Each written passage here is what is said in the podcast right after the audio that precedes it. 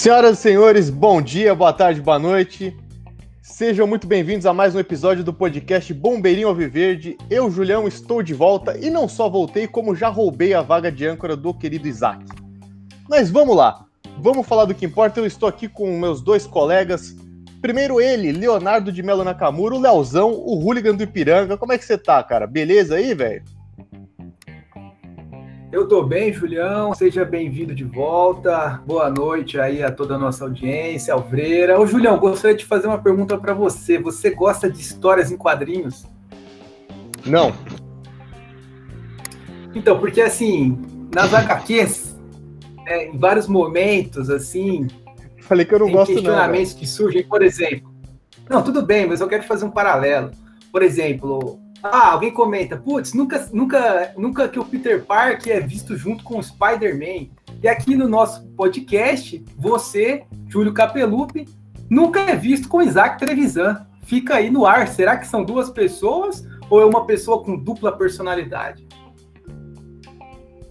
É, essa reflexão, ela, ela é maravilhosa para começar o episódio, né? Fez muito sentido, né? Para quem está nos escutando, com certeza fez muito sentido.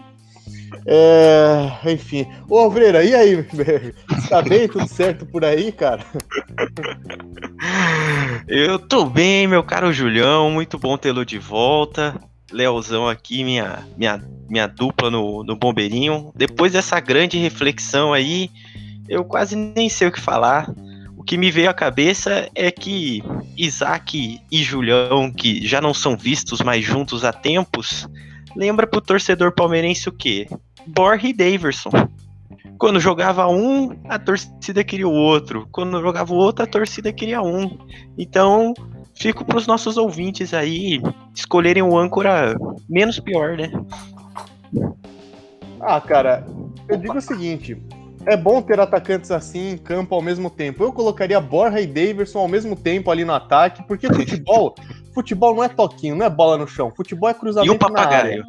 É E balão o e coloca o papagaio. Coloca os três E ali dentro.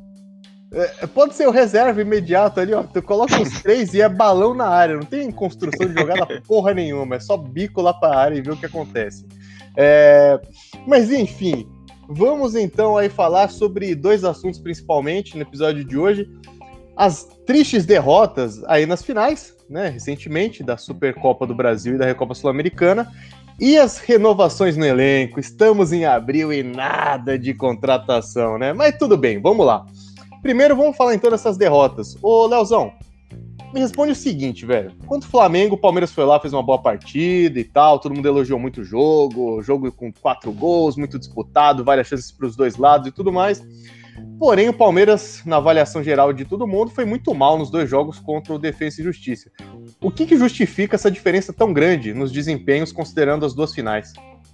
Na sua opinião? Eu acho que eu acho que um ponto principal aí é a questão emocional, porque nesses três confrontos o Palmeiras esteve mais pilhado do que o normal, do Abel aos jogadores em campo.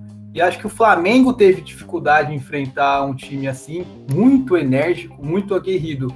Agora, o Defensa e Justiça tem um outro perfil, é um time argentino, é um time acostumado com esse tipo de confronto. Se a gente parar para assistir alguns jogos do Campeonato Argentino, em geral, os jogos normais já são bem pegados, que vem, tem essa cara mais, é, mais né, um jogo, jogo transformado em guerra. Então, acho que a, a principal diferença aí desses confrontos foi justamente nesse ponto. E acho que a atuação lá em Buenos Aires não foi tão ruim assim, acho que foi uma atuação razoável e tem sempre a ressalva de que o Palmeiras acabou de voltar, essas são as primeiras partidas na temporada. Outra ressalva que a gente podia fazer também, né, Julião? É que o time joga pilhado, mas nos dois jogos em Brasília o time jogou contra 12, né?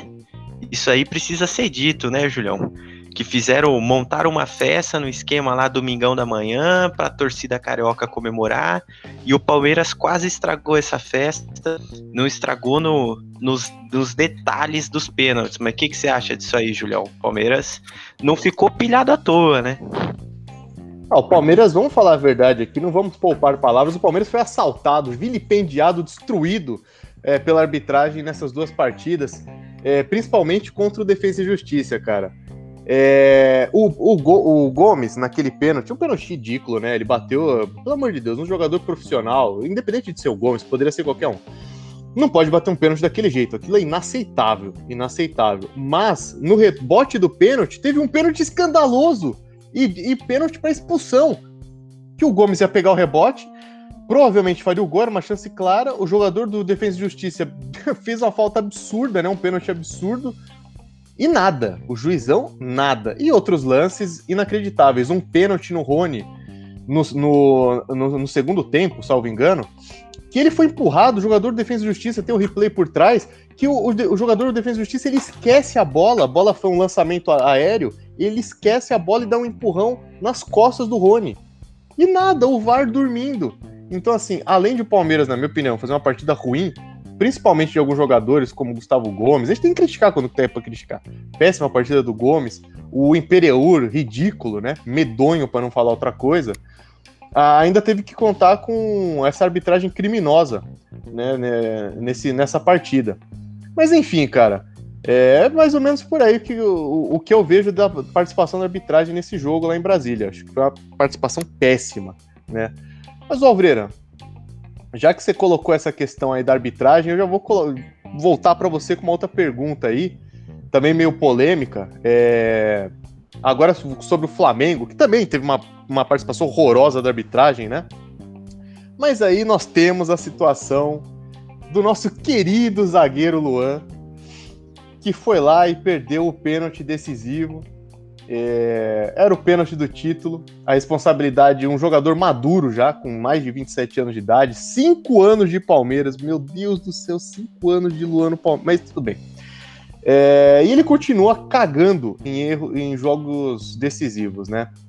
Aí é o seguinte, velho, você acha que foi ingenuidade da comissão técnica de escalar ele para bater pênalti, né? Porque é, eu fico pensando o que, que levou alguém a escalar ele para bater pênalti. Ou você acha que o jogador, com a experiência dele, deveria realmente chamar a bronca e bater o pênalti de forma decente, que ele não bateu, né? Que, qual antes, foi o problema? Antes do Alvreira, só queria fazer um comentário sobre a pergunta. Acho que vocês vão se lembrar no confronto das oitavas de final da Libertadores de 2017, né, que foi para os pênaltis contra o Barcelona de Guayaquil. O Luan pediu para não bater e o, o Cuca foi flagrado ali por uma das câmeras da, de uma das emissoras de TV, dando uma bronca nele, dizendo que era para ele ter batido, e aí ele não bateu, o Egídio perdeu. É, é, verdade, eu tinha esquecido dessa porra, desculpa, Bruno, mas eu tinha esquecido dessa merda aí, velho. É verdade. Segue aí, mas eu tinha esquecido já. É curioso isso, assim, né? De, de quando tem a decisão por pênalti, se vem do jogador, se vem da, da comissão, tem alguma coisa antes. Nesse, nesse jogo aí de 2017, por exemplo, o Daverson também não bateu, né? Ele, ele na termo técnico, pipocou, né? E eu tendo a, a, a, a enxergar que a preferência para bater deveria ser sempre do atacante, por ele, né, é, ter essa aptidão da finalização. Mas assim, é até complicado, né? Porque o Lua carrega um passado de erros e aí a coisa explode na, nas costas dele, né? Porque a gente acabou de falar de atacante, o Luiz Adriano batendo pênalti também é lamentável. A verdade é que eu acredito que a responsabilidade tem que ser sim da, da comissão de, de pensar nesse planejamento antes. Por exemplo, quando o Everton perdeu o pênalti, ele perguntaram pra ele por que você bateu. Ele falou, bati porque mandaram. E aí ficou tipo, mas você treinou? Você treinou para bater desse jeito? Que... E, e, a bem da verdade é que parece que, que, que o time não treina pênalti. O Gomes, um, um zagueiro, né, internacional, assim, de renome, bate o pênalti de qualquer jeito. Não, eu acredito que vocês concordam comigo. O Palmeiras tem dois batedores de pênalti confiável: o Veiga e o Scarpa. E só. E só. E é bizarro. Você vê o time, o time argentino batendo com raiva, é, batendo decentemente.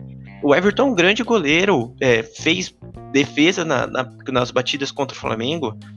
Mas não foi só o Luan. O Gabriel Menino, por exemplo, também bateu assim, de um jeito que, que muito fácil para o goleiro do Flamengo defender, muito previsível, né? Assim como quando o Egídio foi bater lá em 2017, quando o Luan saiu para bater, tava na cara que errar, né? Não podia ser ele, podia que ser outro, que nem que fosse para perder, né? Que fosse o Vinha. Mas assim, é, e aí fica, fica essa tristeza muito grande, porque o Palmeiras literalmente teve a, a, a dois pênaltis, né? Com, com, com duas mãos em duas taças e acabou ficando sem nenhuma, assim. E é muito por incompetência, sim, de treinamento dos pênaltis, da sequência dos batedores. E, e aí também vai um pouco da, da, da incompetência do Abel, de, de ver quem estava em campo, né? Eu acho um ponto importante aqui ressaltar também que tem dois aspectos que o, os times argentinos, né, os clubes argentinos, vão muito melhor do que nós brasileiros. Acho que o primeiro é que eles torcem melhor do que a gente e batem pênaltis muito melhor também. Acho que ano após ano, nessas competições sul-americanas, isso fica escancarado, porque a diferença orçamentária, né, a questão financeira, a cada ano fica né, mais díspare. Os clubes brasileiros estão cada vez mais ricos que os clubes argentinos, mas as disputas tendem a ser equilibradas ano após ano, temporada após temporada. E sobre o Luan, é de fato lamentável pensar que um jogador que está na quinta temporada à frente do Palmeiras ainda comete esses erros crassos, sendo ele um zagueiro, então de fato não dá para confiar, não é um jogador que a gente consegue colocar a fé. Mas assim, por outro lado, o Palmeiras trouxe dois zagueiros no ano, no ano passado, né, o Kusevich e o Imperiur, e eu acho que contratou mal. Contratou mal, porque nenhum dos dois aparenta ser melhor do que o Luan, tá mais pronto do que ele para ser titular. O Imperiur entrou agora, né, no segundo tempo contra o Defensa e Justiça, também foi mal, né, não fez o que deveria ter feito, que era proteger a zaga ali, rifar as bolas que deveria rifar, e o Palmeiras tomou o gol da virada numa falha dele. E o Kusevich também, não dá para dizer que veio e até agora convenceu, né? Então acho que o Palmeiras contratou mal. Não sei se vai contratar mais um, um jogador dessa posição, porque a política do, do clube é de cortar investimentos, né? Então eu acho que por enquanto o Luan é um mal necessário. É... Vamos lá. Eu, sinceramente, tem jogadores, vocês sabem bem do que eu vou falar, assim, desses sentimentos. Tem jogadores que às vezes você não aguenta mais ver a cara do fulano com a camisa do seu time, né, velho? E assim, eu já tô nesse estágio com o Lucas Lima desde 2018, quando ele chegou.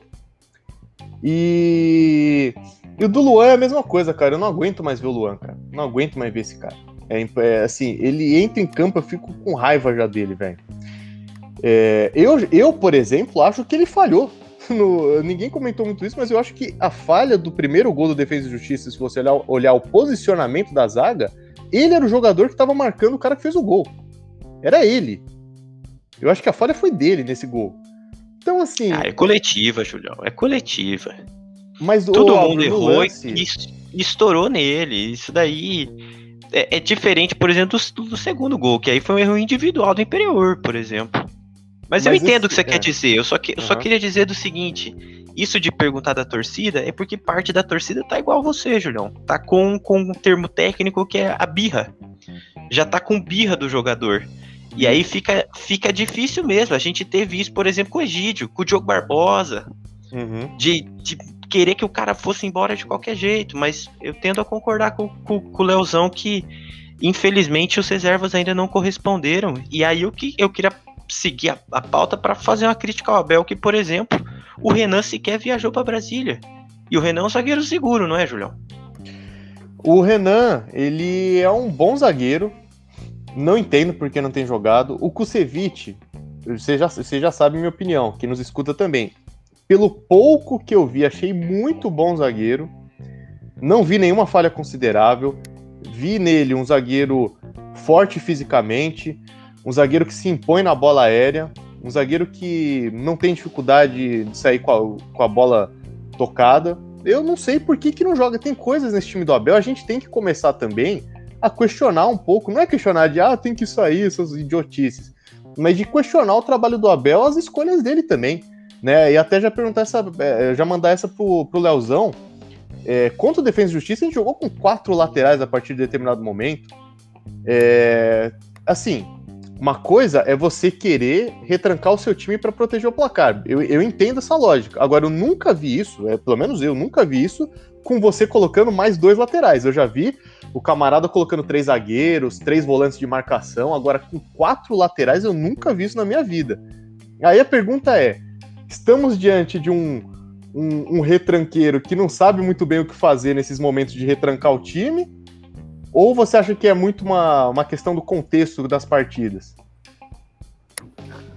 Olha, Julião, sendo pragmático, o Abel, ao colocar quatro laterais lá na Argentina, deu certo, né? Que o Palmeiras não sofreu o empate. Mas eu concordo que é muito estranho, né? É muito estranho retrancar o time dobrando os laterais. Né? O Filipão tinha uma outra forma de fechar o time nessa última passagem, né? Ele colocava muitos volantes.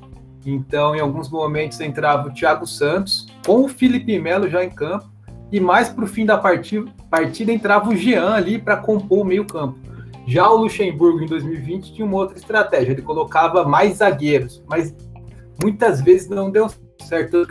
O Palmeiras tomou vários empates e nos minutos finais. Agora, essa estratégia de dois laterais eu, eu não me agrada. Eu acho que há outras formas mais eficientes de se fechar o time e ainda ter a possibilidade de contra-ataque. Porque da forma que foi, o Palmeiras perdeu as chances de, de contra-golpe. E assim, se o clube ainda tivesse, se o elenco tivesse dois bons laterais para cada posição, seria mais aceitas as entradas de Mike e Esteves. Putz, eu acho que não vale a pena. São caras ali que, que não vão tão bem assim no apoio.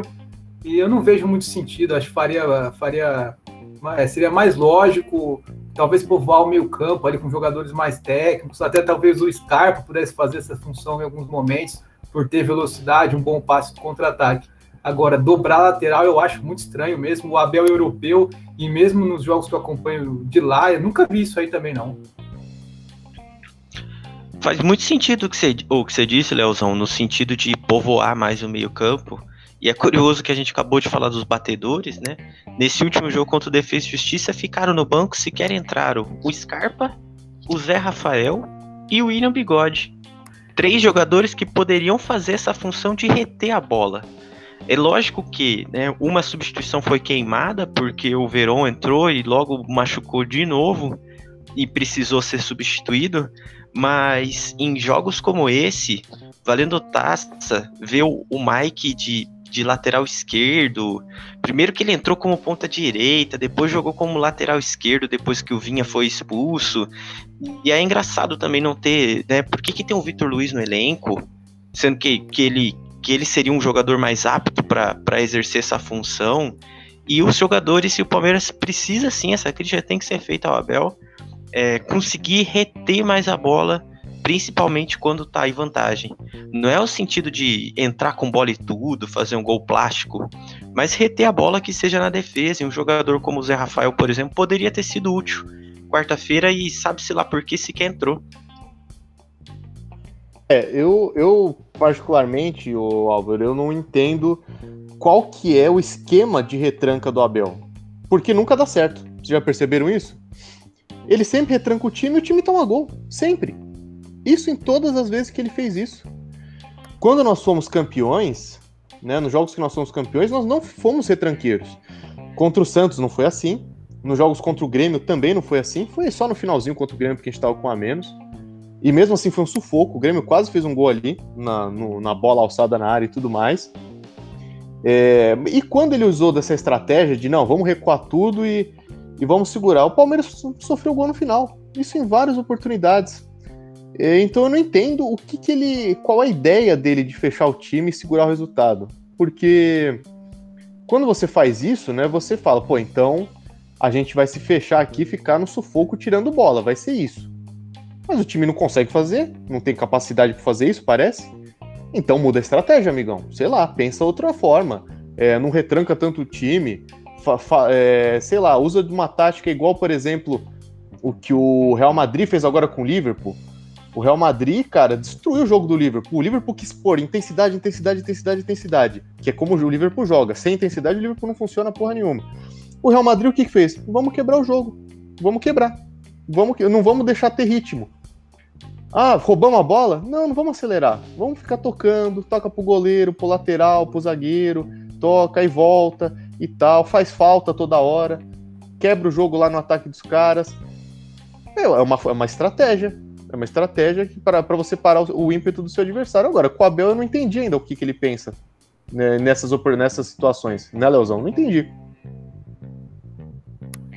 É, eu também não entendo, e, e para seguir nessa, no comentário aí do, do jogo do Real Madrid com o Liverpool, eu acho que o Zidane é hoje o treinador mais pragmático do ponto de vista positivo do termo. Né? Em programas passados, a gente até explorou essa questão em relação ao Abel Ferreira, que de fato ele é um treinador também pragmático, não prioriza desnecessariamente a questão estética, como é o caso de outros treinadores, como o Fernando Diniz, que se apega a certos conceitos ali, como se fossem dogmas.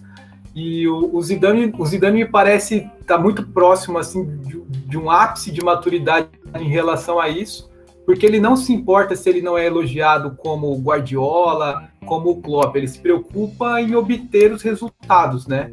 E o Real Madrid é um time que joga de diferentes formas Contra o Barcelona também no final de semana, venceu o clássico tendo 30% de posse de bola, mas contra times, é, contra times menos competitivos, joga de formas totalmente diferentes.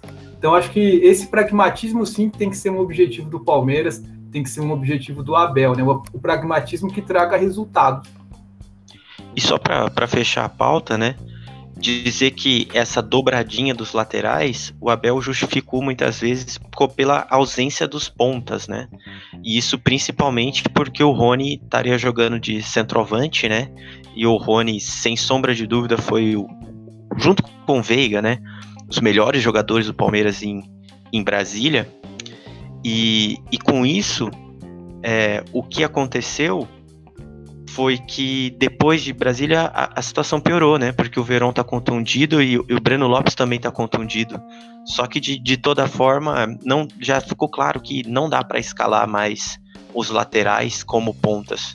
O Palmeiras tem uma, uma grande gama de meio-campistas, eles que devem ser, ser, ser deslocados para jogar pela ponta, porque infelizmente o, os laterais não não correspondem. Então, o Abel tem, tem poucas opções, mas nessa posição, mas a ideia que ele teve não, não deu resultado. Ele tem que, que começar a pensar em outra.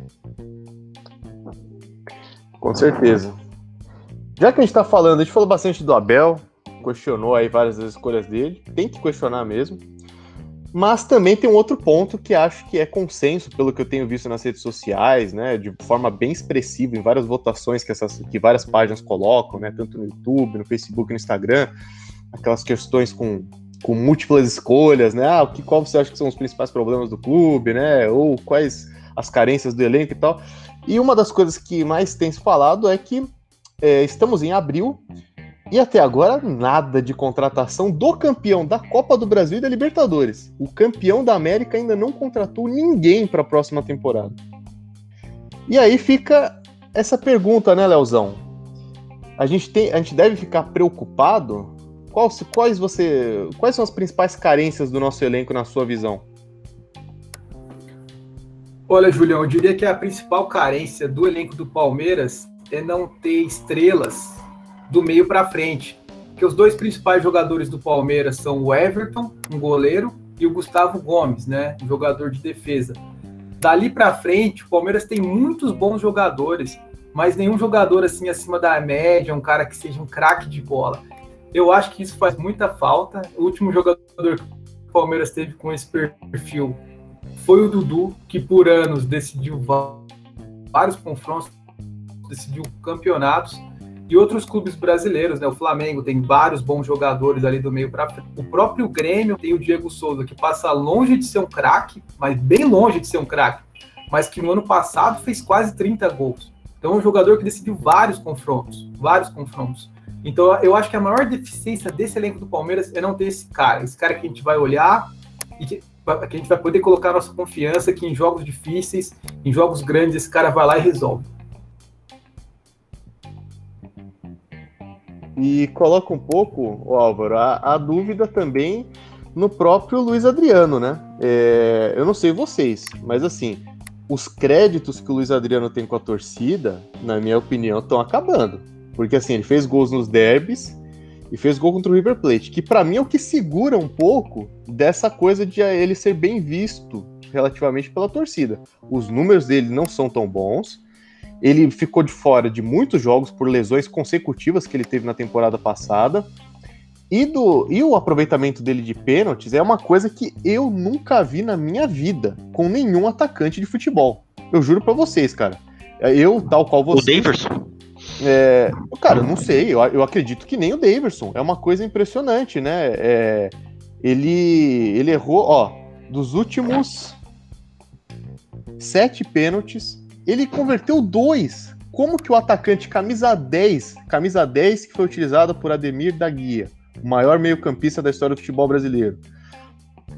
E ele converteu dois pênaltis de sete, cara. Isso é inaceitável. Oh. Não dá pra ter um negócio desse no elenco, velho.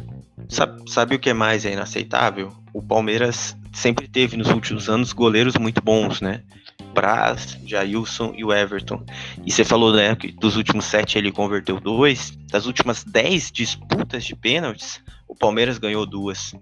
Desde a final da Copa do Brasil, né, houve dez disputas e, e, e o Palmeiras é, eliminou o Santos no, no, na semifinal do, do Paulistão 2018 e, e foi campeão nos pênaltis em cima do Corinthians no último Campeonato Paulista. E só perdeu todas as outras. E isso é treino, isso é psicológico, isso é, são várias coisas. Muitos jogadores é, é, já perderam. E até jogadores que, que, que, por vezes eram os batedores oficiais e batiam pênalti bem, como o, o Bruno Henrique, por exemplo. E, e, em relação ao Luiz Adriano, acho que mais do que ele, ele, ele perder pênalti, o errado é ele bater, né? Ele não, não pode ser, ser encarado como como o batedor oficial. E para resumir esse assunto, Julião, eu diria que assim, disponibilidade é uma qualidade. Ele quase não tá nunca está disponível. Então não, não, tem qualidade nisso. Você pega o William, por exemplo, que claramente hoje em dia é um jogador de nível técnico abaixo, mas está sempre disponível. Isso é uma qualidade dele que tem que ser reconhecida. Então, de fato, sim, os créditos estão acabando e isso também motiva o Abel a, a pediu um centroavante, porque bola por bola, por incrível que pareça, o melhor centroavante do Palmeiras hoje atende pelo nome de Rony Rústico. Pois é, Rony que não é centroavante, né? Que não é um homem-gol. É, eu, assim, eu acho. Eu concordo, Alveira, que é um erro colocar o Luiz Adriano para bater, já que ele bate mal. Agora, eu coloco também esse questionamento pro jogador. Atacante camisa 10 da Sociedade Esportiva Palmeiras. Como que esse indivíduo pode ser um, um péssimo batedor de pênalti? Entende? É uma, são umas coisas assim, e era uma coisa que eu questionava do próprio Dudu, que é o ídolo da torcida, um cara que, pô, não tô comparando os dois, hein, pelo amor de Deus.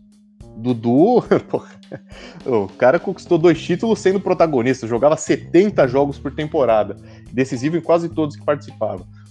Mas eu questionava mesmo assim o Dudu. Vocês estão lembrados? Eu falava, pô, o cara é atacante, o principal atacante do clube. Como é que ele não sabe bater pênalti? Tem que aprender a bater horas. Ô, Julião, e sobre o Dudu em cobranças de pênaltis, na verdade o aproveitamento dele não é tão ruim assim.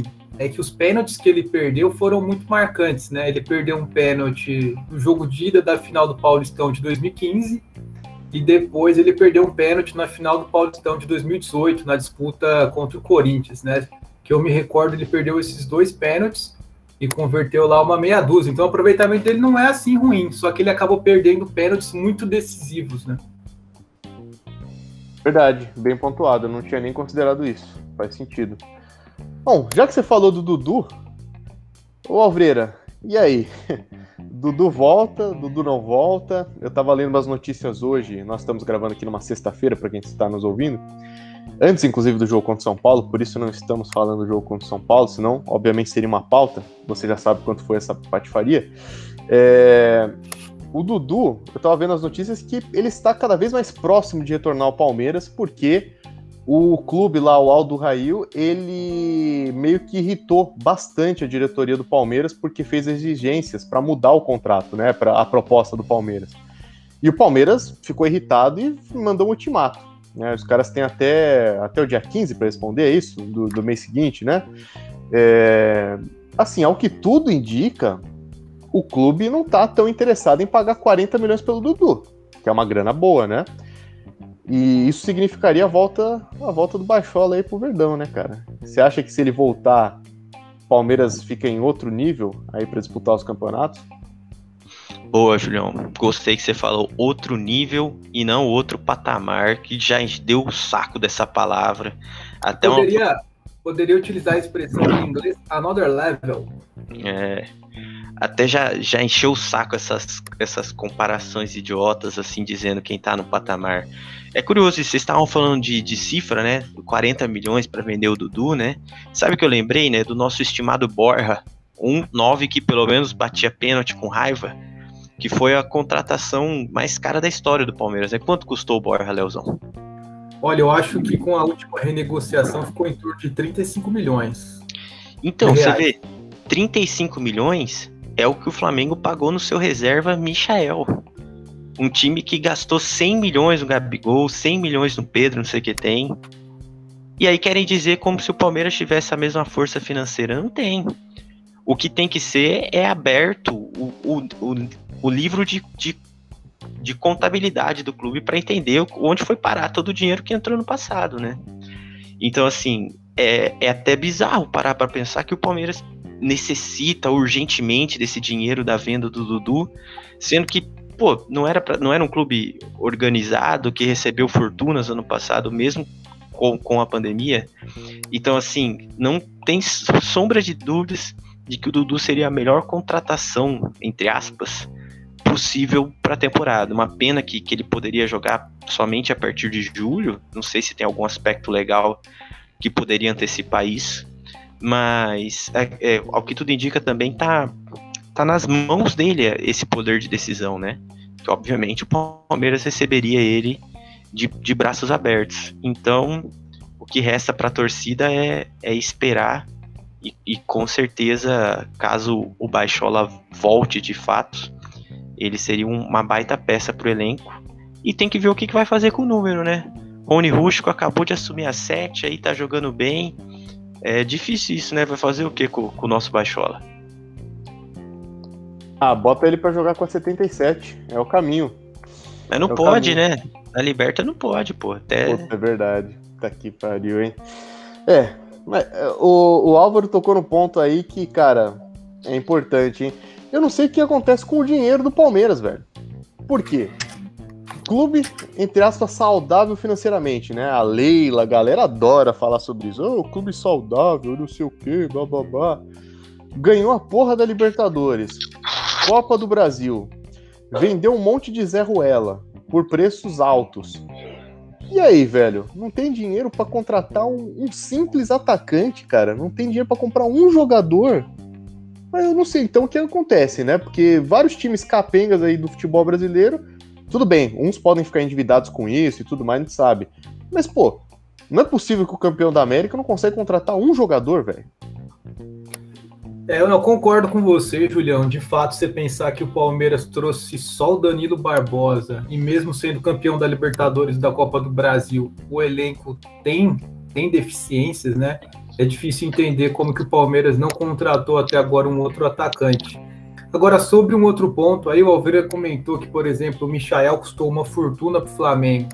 É um jogador que lá né, não vingou até hoje, né, é um só povoa ali o banco de reservas. Mas assim, até 2019, né, na era Massa, o Palmeiras também fez contratações desse perfil. Acho que o maior exemplo é o Carlos Eduardo, e teve uns outros jogadores ali que o Palmeiras trouxe e não, não deram rendimento nenhum. Então, talvez nesse período aí o Palmeiras tenha, tenha gasto muito mal, né? Tenha desperdiçado uma grana que hoje em dia faz falta. Mas eu acho que ainda assim não justifica o fato do Palmeiras não reforçar o elenco para esse ano, né? Porque, pô, bastava um ou dois reforços ali para o elenco estar tá fechadinho e apto aí para essas, essas disputas do, do, da temporada toda, né? E por que que não contratou o, o Vitor Cuesta? Não tava conversando e tudo mais? Ah, ele pediu 800 mil. Velho, vocês pagam um milhão pro Lucas Lima, cara. Pô, então paga 800 pra um cara que pelo menos vai chegar, vestir a camisa, ser titular absoluto, porque o Cuesta seria titular absoluto do lado do Gomes, não tem nenhuma dúvida disso. E por que que não contrata, então? É um jogador que não tinha um preço caro de mercado, é, são coisas que não dá para entender, velho. E aí a gente vê o quê? O Abel escalando. Tudo bem, tem o trabalho do Abel questionado que a gente tá falando, mas o cara escalando lateral para ser ponta, essas coisas absurdas e tudo mais. Enfim, eu não consigo também entender, né? Falta, falta explicações. Cadê o senhor Barros para dar uma entrevista coletiva para a torcida? Onde que ele está? Abril de 2021, este homem não apareceu para dar uma justificativa. Bom, sei o que, que vocês acham, Só... mas eu acho isso ridículo. Só para fechar essa, essa pauta da contratação, né? Vale dizer que a, a Libertadores logo vai se iniciar e as inscrições para a fase de grupos elas só acontecem antes de começar a competição, né? Então, por exemplo, o Palmeiras ainda está tentando trazer aquele centroavante da MLS, né, o argentino, o Castelhanos, e ou ele chega antes de começar a fase de grupos, ou ele só pode ser inscrito no mata-mata. Né? O, o, Paulistão ainda vai ter uma fase de inscrita, mas foda-se o Paulistão, né? Em bom português. Então, assim, vai ser complicado tocar o, o, o, o elenco dessa forma sem contratações, ainda mais porque o Palmeiras, mais uma vez, é punido pela própria competência, né? Que por ter disputado essas finais, agora vai ter até maio, até o final de maio, jogos 24 com 24 horas de intervalo para cumprir essa tabela bizonha do Paulista em meio a viagens a Libertadores e com certeza mais jogadores vão vão se contundir e vai ser complicado. É, aliás, uma dúvida, não sei se vocês sabem responder. Os jogadores que já atuaram na, é, na primeira fase da Libertadores, eles podem jogar as fases finais da Libertadores por outro time? Olha, eu não, eu, não, eu não sei dizer não, viu, Julião? Eu sei que ano passado existia a possibilidade de um jogador jogar Libertadores em dois clubes diferentes. Agora, nessa temporada, eu não sei não. Entendi. Eu, pode sim, tanto que o próprio Borja, né, ele, ele jogou a primeira fase pelo Júnior Barranquilla, né? E ele queria retornar para o Palmeiras para jogar as semifinais. Então, ninguém, ninguém noticiou nada que o regulamento mudou, então o que tudo indica pode. É porque assim, é... de novo, estamos, é, cara, é que é inacreditável, a gente tá em abril, velho. Não fizeram nada ainda. Mas bom, porque vai começar a fase de grupos da Libertadores, não contratou, né? O que o Álvaro falou. Sei lá, né, bicho? Talvez a gente tenha que jogar a fase de grupos sem alguns reforços, que talvez venham, né? Enfim, é incompetência demais, cara. Demais. Né? O que deu para perceber é que o Barros ele é muito bom em vender, péssimo em contratar. Mas, enfim, seguindo em frente, para o nosso último bloco, digamos assim, queria falar um pouco exatamente sobre a Libertadores e também a Copa do Brasil, né? Que daqui a pouco vai começar também para o Palmeiras, que vai entrar nessa próxima fase, tal qual os outros clubes da Série A, os, os que estavam na Libertadores e tudo mais. Estão na Libertadores. Ô, Leozão, é... o Del Valle foi lá e eliminou o Grêmio. Não só eliminou o Grêmio, como derrubou o Renate, né? Renato Gaúcho está sem time. Tá todo mundo falando aí que provavelmente o Grêmio vai trazer o Thiago Nunes, é o principal nome, sei lá. É, enfim, Del Valle venceu e agora tá no nosso grupo. E o nosso grupo vai ter o Del Valle, exatamente, que é um time bem ajeitadinho. assisti os dois jogos. Acredito que vocês também. Um time bem ajeitado. E o Defensa e Justiça, que a gente já viu que é time difícil de ganhar, cara. Time brabo de bater. E os dois times estão no nosso grupo. Você acha que nosso grupo tá complicado, não vai ser mais um daqueles anos em que o Palmeiras faz 16, 18 pontos e termina na primeira colocação geral? Então, como diria o Álvaro, né, como é muito comum falarem lá em Mogi Guaçu, esse grupo não será mamão com açúcar, né? O forte do Del Valle é o coletivo. Esses dois jogos contra o Grêmio aí deixaram isso claro. Não tem nenhum grande destaque, nenhum jogador ali acima da média, mas o coletivo é muito bom. O Del Valle também é treinado por um treinador português, um ex-Benfica B, passou também pelas categorias de base lá do clube. Faz um trabalho interessante também. E o Defesa e Justiça, como você já ressaltou, é um time é um time difícil de, de, de enfrentar. Eu acho o Sebastião BKSS um treinador muito bom também, bastante competitivo. Eu acho a figura dele um pouco irritante, né? Ele fica ali reclamando, reclama mais que o Abel, velho.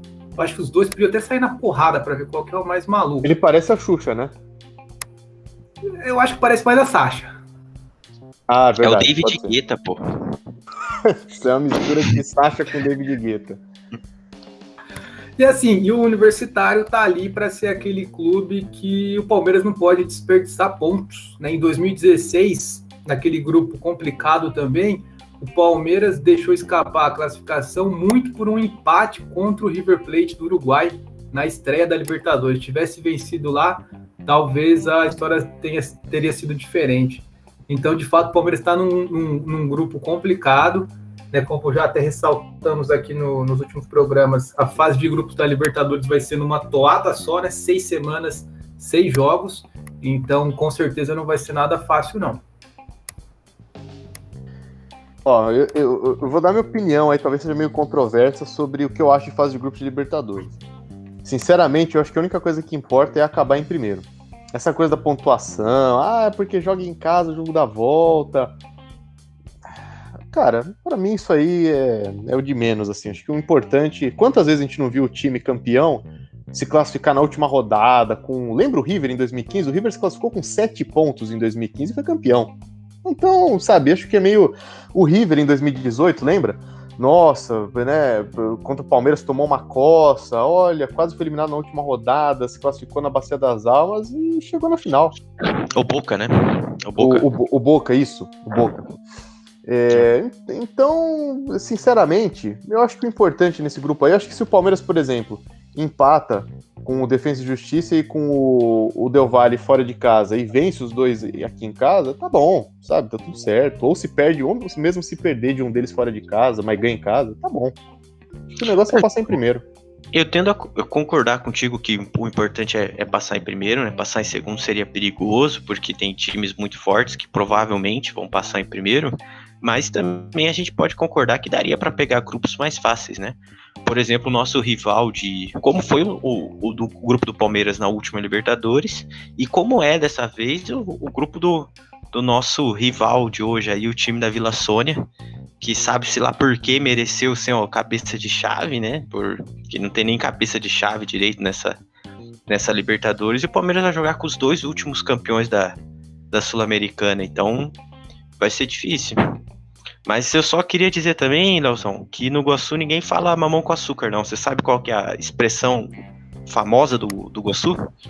Diz aí. A expressão típica do Guaçu é quando você vê alguma coisa assim que tá boa e você fala, tipo, isso aqui tá bom por bosta. Olha aí, é uma expressão tanto quanto politicamente incorreta. É, um pouquinho só. Ah, eu acho da hora. É isso aí mesmo, Adriano. Foda-se.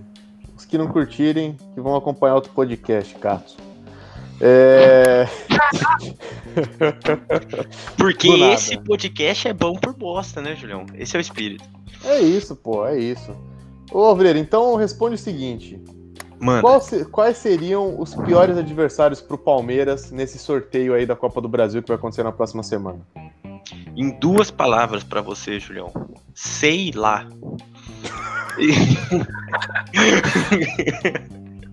É, claramente o Alvreira não se preparou aqui para o programa, então eu respondo no lugar dele. Eu acho que manda aí, manda aí. Quem... Isso seria é. o Bragantino. E além do Bragantino, os outros dois times de Série A que o Palmeiras poderia enfrentar são o Atlético Goianiense e o Fortaleza. Mas eu tenho uma pergunta para você então, Leozão, nosso engenheiro qual a probabilidade matemática do Palmeiras cair com um desses times? São 16 times, né? Tem três difíceis aí, você tá falando? É, aproximadamente aí 19%. Um quinto, então, de chance. É, um pouco menos que um Isso quinto. acontecer. Pô, a Sim. Copa do Brasil tá muito no começo ainda, tá? Vai, tem 32 times para disputar, meu, não tá nem nas oitavas, é o antes das oitavas ainda. Eu, eu confesso que eu não sei direito quais são os times possíveis, né? Tirando esses que o Leozão falou aí da Série A. Mas o único adendo que eu, que eu diria é que a Copa do Brasil tá marcada para a semana que começa a Copa América. Então, possivelmente o Palmeiras já vai ter alguns desfalques aí. Então é bom não, não brincar. Então, Pra quê? O Palmeiras provavelmente já vai jogar com o Bragantino na, nas quartas do, do Paulistão, caso os, os dois classifiquem, né? Estão no mesmo grupo. Então seria bom evitar pegar um time de Série A logo de cara e não, não dar chance pra zebra, né? Pra quê? Vai ser muito legal ver o Palmeiras sem o Everton, Gustavo Gomes e Matias Vinha.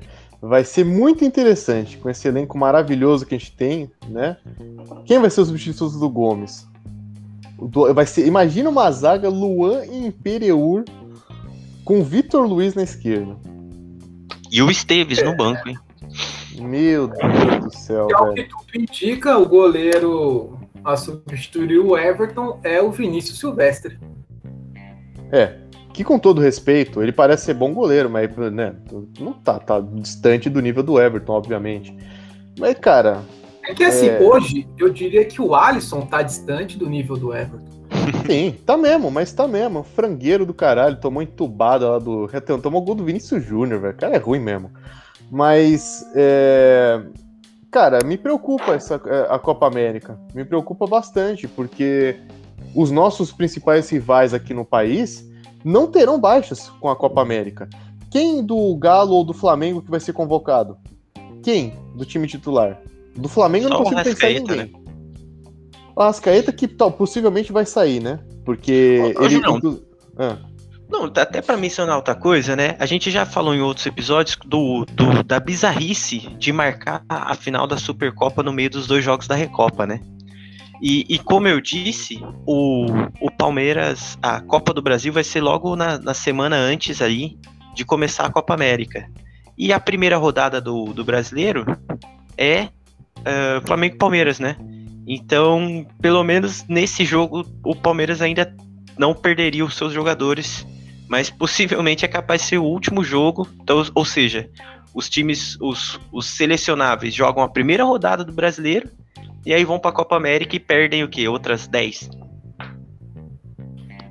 E só fazendo aqui o, o, o, papel de advogado do diabo, literalmente, já que falarei do Flamengo, o Isla também deve ser convocado, então o Flamengo sofreria algumas baixas aí ah, também. Mas, mas peraí, ô Leozão, esse Isla aí, esse cara entrega, entrega mais do que, do que motoboys, tá de sacanagem, esse cara é fraquíssimo, velho. o Vinha faz muito mais falta, né, meu? Pô, tá de brincadeira.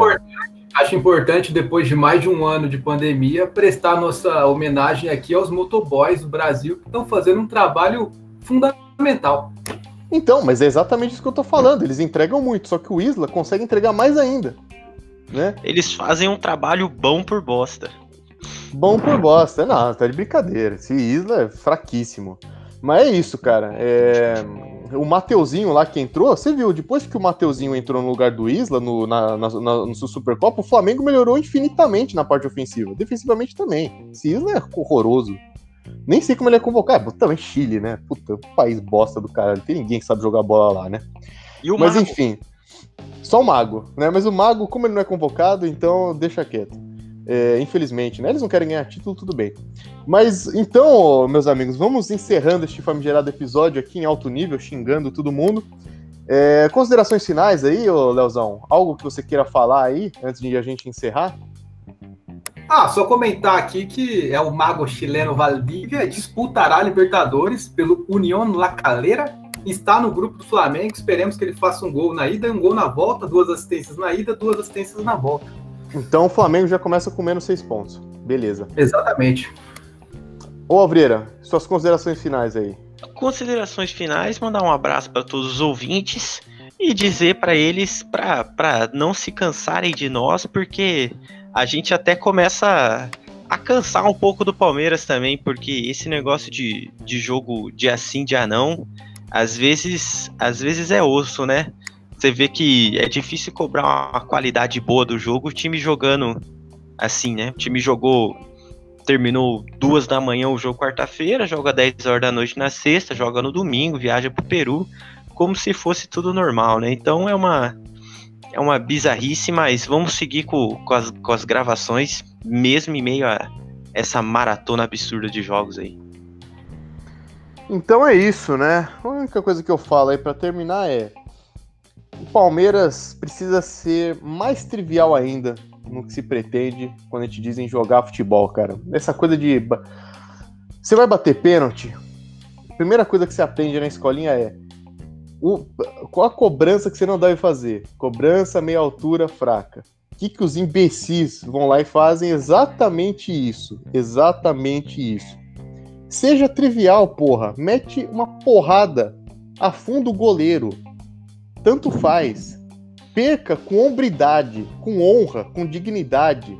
Não teve uma porrada, hein, Julião? Tudo esses pênaltis não teve uma porrada, né? Não teve. A cobrança do Gomes, a gente tem que criticar o Gomes. Ridícula a cobrança, nojenta, deu asco. Eu vomite, quase vomitei vendo a cobrança dele. Isso é ridículo, cara. Enfim, mas é, mas é isso, pessoal. Vamos encerrar aí, porque a gente já tá puto pra caramba, né? Daqui a pouco tem jogo aí com São Paulo. Vocês já sabem se a gente se fudeu ou se a gente comemorou, mas a gente ainda não sabe. Enfim, vamos lá. Então, Lembrando aí, eu não falei no começo, né, que vocês podem nos contatar ali no Instagram, no arroba bombeirinhoaviverde e no nosso blog, bombeirinhoaviverde.wordpress.com. Entre lá para conferir o nosso trabalho. E até o próximo episódio, provavelmente com o âncora Isaac de volta, vamos ver. Mas é isso. Então, bom dia, boa tarde, boa noite e adiós.